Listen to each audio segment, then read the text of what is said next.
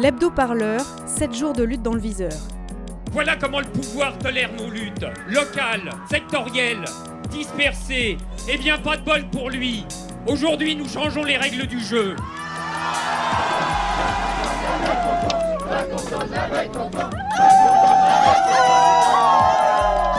J'aimerais bien qu'on commence à me considérer en tant que tel. Radio Parleur, Cette semaine, dans l'hebdo-parleur, une culture du viol à la française, une éphémère vie de rond-point en gilet jaune dans la capitale, et Martine, une histoire de bifine. On est peut-être enfin en train de le réaliser. Non, les violences sexuelles, les viols, le machisme, tout ça n'est pas le fait de quelques gros dégueulasses, mais le résultat d'un système global de domination. La parole se libère dans les rédactions, à l'hôpital, dans les partis politiques et partout ailleurs. Cela ne fait que commencer. C'est dans ce contexte que la militante féministe Valérie Ré-Robert publie Une culture du viol à la française, un ouvrage qui pointe l'existence d'une culture de violence envers les femmes, une culture à la fois mondialisée mais aussi spécifique à la société française. Valérie Ré-Robert, bonjour. Bonjour. Dans votre livre, vous définissez la culture du viol comme étant la manière dont une société se représente le viol, les victimes de viol et les violeurs à une époque donnée. Comment vous en êtes arrivé à formuler la culture du viol de, de cette façon? C'est pas moi qui ai formulé la culture du viol de cette façon-là. Elle a été formulée par euh, différentes chercheuses, sociologues, euh, universitaires américaines. Moi, en fait, je me suis contentée, entre guillemets, de, de reprendre leur, euh, leur, définition et euh, de voir les spécificités françaises de la culture du viol, en m'appuyant aussi sur les travaux de Johan Scott sur le sujet, qui est une universitaire américaine. Et de quelle manière cette, cul cette culture du viol se normalise dans notre société et par quels moyens elle se diffuse le plus dans notre vie quotidienne? Alors en fait, il faut comprendre qu'il y a sans aucun doute une culture du viol dans la plupart des pays. Pour revenir sur la définition, la culture du viol, ce sont l'ensemble des idées reçues sur les victimes, euh, les auteurs et les viols eux-mêmes. Et, en fait, selon les pays, puisqu'on parle de culture, il y a des différences culturelles, et donc il y a forcément des différences culturelles dans les, dans les idées reçues autour, autour des violences sexuelles. Et en France, l'idée reçue qui diffère des autres pays, c'est qu'en fait, on, a une, on aura une certaine façon d'envisager euh, les relations hétérosexuelles fondée sur la domination masculine, fondée sur une certaine, euh, une certaine violence et qui est complètement assumée.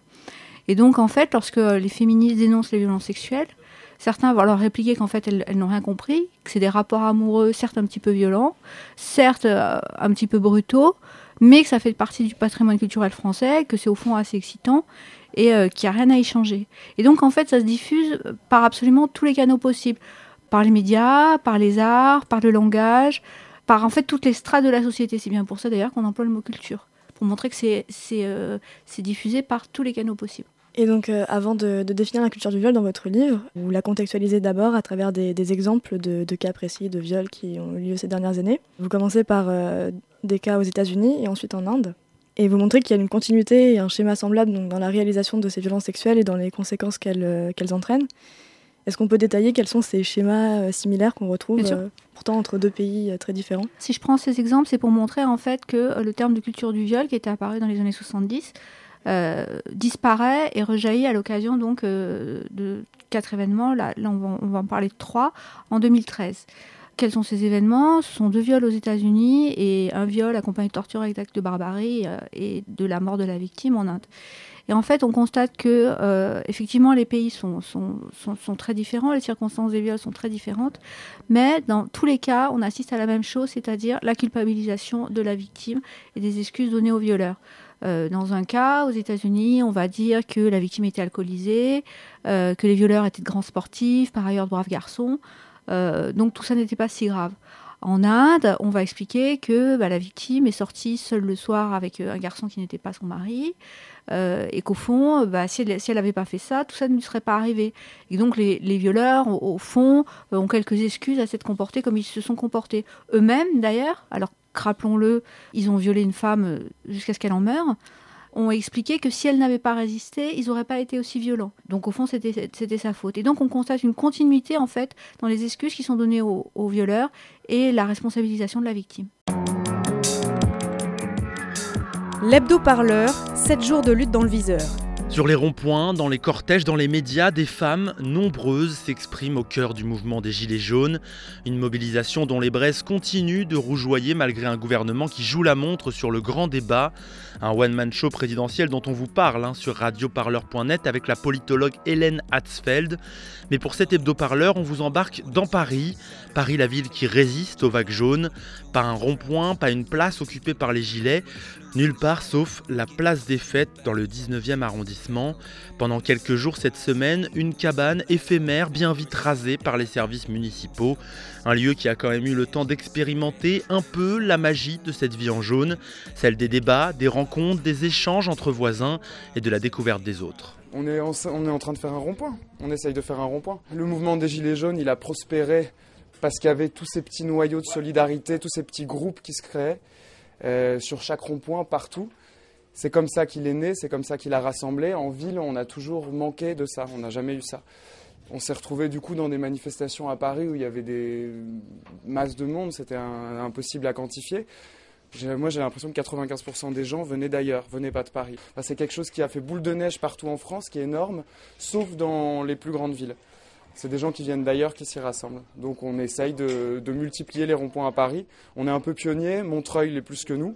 On est les deuxièmes. Euh, le but, c'est que, c'est que ça fasse modèle et qu'il y en ait plein à Paris. Et on a fait euh, pour l'instant un truc vraiment de fortune, quoi, avec des ficelles, des bâches, des palettes. Euh, on a un bras zéro. C'est pas, c'est pas du dur, c'est pas du solide, c'est pas magnifique, c'est, c'est, une cabane. Il y a des gens tous les jours, ça tourne. On est là de, de 8h à minuit, 2 heures du matin. On a même terminé autour du feu à 4 heures du matin. Il y a de plus en plus de monde, euh, ça se, ça se fait petit à petit. Mais il faut aussi qu'on fasse l'effort d'aller beaucoup vers les gens du quartier pour, pour que tout le monde se l'approprie. Justement, en fait, il y a un gros questionnement autour des quartiers populaires en disant les quartiers populaires ne font pas les gilets jaunes, ils ne viennent pas, ils ne se rassemblent pas. Euh, qu'est-ce que qu'est-ce que t'en penses toi de, de tout ça? Quand on regarde des gilets jaunes, c'est impossible de trouver une tendance de qui y a quel genre de gens. C'est trop disparate. Je pense pas qu'il y ait particulièrement pas les quartiers populaires. Y a, je pense qu'il y a des gens des quartiers populaires qui sont gilets jaunes. On en voit de plus en plus. Euh, faut pas non plus que ça soit une obsession à que les quartiers populaires se soulèvent. Faut que tout le monde se soulève. C'est bien qu'on soit là maintenant, je pense, parce qu'on est un tournant pour le mouvement des gilets jaunes. On a tenu, on a tenu les fêtes. Maintenant, on arrive, on débouche sur le printemps. On a le 16 mars qui vient, qui s'annonce comme une grosse date. Ça peut que, que monter, que faire Flores. Donc c'est maintenant qu'il faut, qu'il faut s'y mettre. demain, elle a mis de la cannelle, le garance. Mais dis-moi. La cannelle, juste ça. La cannelle ici, juste là. Ouais, on en a mis. Là, on, en a mis non, non, on en a mis. Elle en a mis. Là, bon, il faut un bon jus d'orange. Il faudrait acheter un jus d'orange en une bouteille de 2 litres pour marier avec le, Comment vous appelez Rosa. Rosa. Vous habitez ici Oui, j'habite le quartier. Et vous êtes gilet jaune Oui. Depuis le début non, oui, oui, mais je regarde à la télé, mais maintenant je participe. On a voté Macron, on aime Macron au début et tout, et là, pas, on ne sait pas qu'est-ce qui se passe. Je suis venue parce que pour aider les gens et pour donner à manger aux gens qui sont malheureux dans la rue. On récupère les légumes au marché. À la fin, ils jettent les légumes, le pâteau dans les poubelles. Nous, non, on le récupère. Je suis contente qu'ils mangent les gens. C'est important le mouvement des Gilets jaunes? Pour moi, oui, c'est important. Parce que madame, on n'a pas le moyen, tout est augmenté. Et c'est important de faire euh, justement une, une, soirée de solidarité Oui, oui c'est très important. Mm fait de ça, il y a de la musique, la danse, les gens sont contents. Nous, on est tous des sœurs et des frères. Mais bon, si tout le monde défend ça, il ne sera pas des gens dans la rue et tout. Hein. Oh bah tiens, par contre, je vais prendre ces, ces, ces oranges-là. C'est surtout pour éplucher les oignons, quoi. Ah. Non, mais J'ai pas envie d'éplucher les oignons. J'aurais préféré qu'on mange des chips tous ensemble et qu'on soit disponibles les uns pour les autres. Vous, vous êtes une voisine? Oui, je suis une voisine. Je suis du quartier. Bah, J'ai reçu cette petite petit truc d'invitation. Vous voyez, vous êtes invité à la première assemblée des habitants du quartier Place des Fêtes à la cabane jaune dimanche 3 mars à 16h. Donc on est bien aujourd'hui Non, je suis un petit peu déçue. Non, non, parce que j'estime qu'on est venu pour discuter, pas pour éplucher les oignons. Ça va finir par partir. Hein. Ça, va, ça va tenir votre toile Je suis pas sûr. Eux, la récup, la débrouille, c'est leur domaine. Les bifins, ces chiffonniers du 19e siècle revendiquent le droit de travailler sans être pourchassés par la police. Leur activité de recyclage d'objets usagés possède en effet une dimension écologique qu'ils aimeraient bien faire reconnaître. C'est aussi une activité d'appoint pour une population d'invisibles extrêmement précaires. Un quotidien que raconte Martine, elle a 65 ans, elle est bifine depuis 40 ans.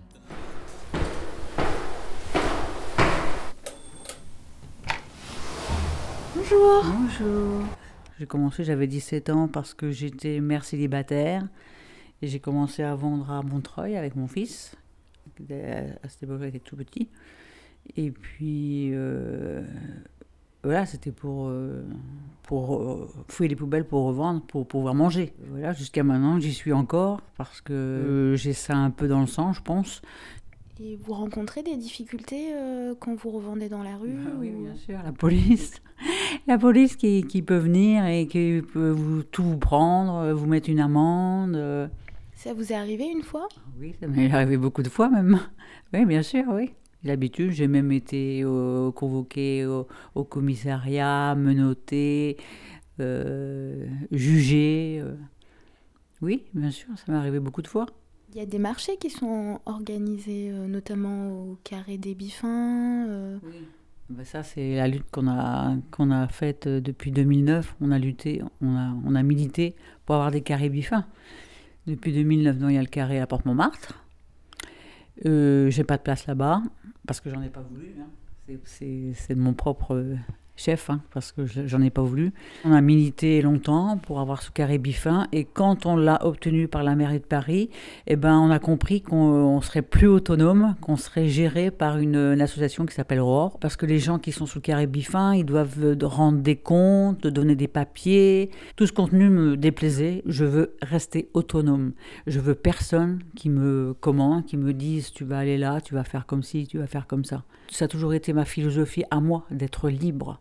Donc euh, me soumettre à des, à des lois, hmm, j'aime pas trop.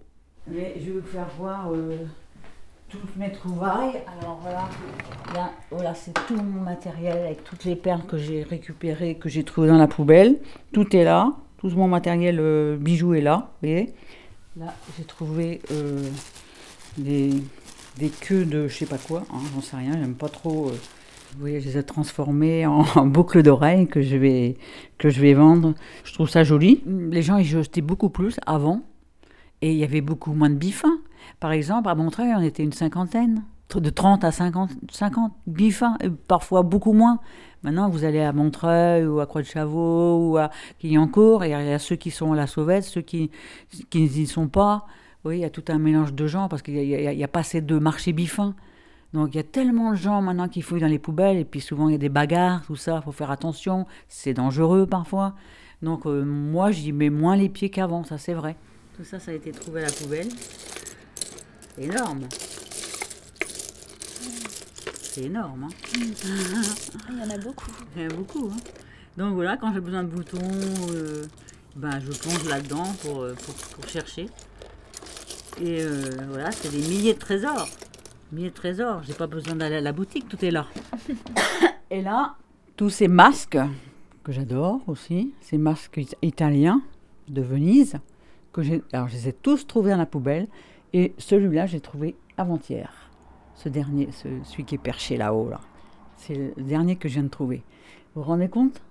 Et quelle est la différence entre un, bifin et euh, un marché aux puces classique, des fripes ou la vente à la sauvette?